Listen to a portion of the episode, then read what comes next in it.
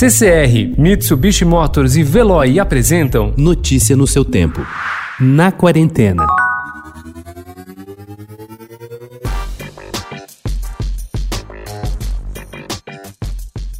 O inverno pode finalmente estar a caminho de Westeros, mais cedo ou mais tarde, ou não. Mas tudo que tem os fãs de As Crônicas de Gelo e Fogo, a série de fantasia arrebatadora que inspirou o seriado da HBO Game of Thrones, é a palavra de George R. R. Martin, seu criador. Martin, de 71 anos, mora em Santa Fé, no Novo México, e há anos ultrapassa os prazos para a entrega do manuscrito final de Os Ventos do Inverno, o sexto livro da série, que começou a ser publicado em 1996. Na quarta-feira, ele tuitou que o isolamento forçado da vida durante a pandemia o estava ajudando a fazer um progresso constante no livro. Só que ele não disse ainda quando os leitores poderiam dar uma olhada no material.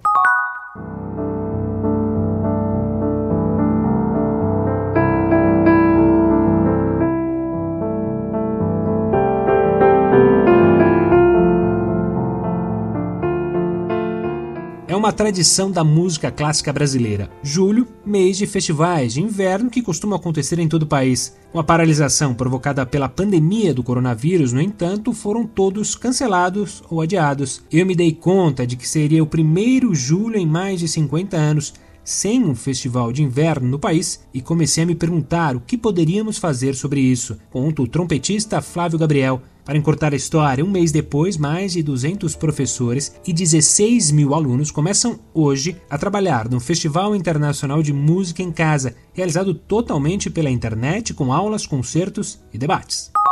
Muitos acontecimentos, alguns pitorescos, marcam os 50 anos do Museu de Arte Sacra de São Paulo, comemorados hoje sem festa. Planejada antes da pandemia, a grande exposição que marcaria a data foi adiada por causa da quarentena e só deverá abrir em 2021. É uma pena, o público perde a oportunidade de ver este ano 300 peças raríssimas emprestadas por colecionadores particulares para a mostra, cujo curador é o respeitado crítico Fábio Magalhães. O museu está temporariamente fechado, mas segue com planos de expansão nos próximos anos. Instalado no Mosteiro da Luz, o convento de monjas enclausuradas da Ordem das Concepcionistas da Imaculada Conceição é um dos prédios mais bonitos do centro histórico, mas ainda pouco conhecido do grande público, apesar de sua importância arquitetônica e histórica. O convento é a única edificação colonial do século XVIII em São Paulo que preserva sua estrutura e materiais originais. Notícia no seu tempo. Oferecimento CCR e Mitsubishi Motors. Apoio Veloy. Fique em casa. Passe sem filas com o Veloy depois.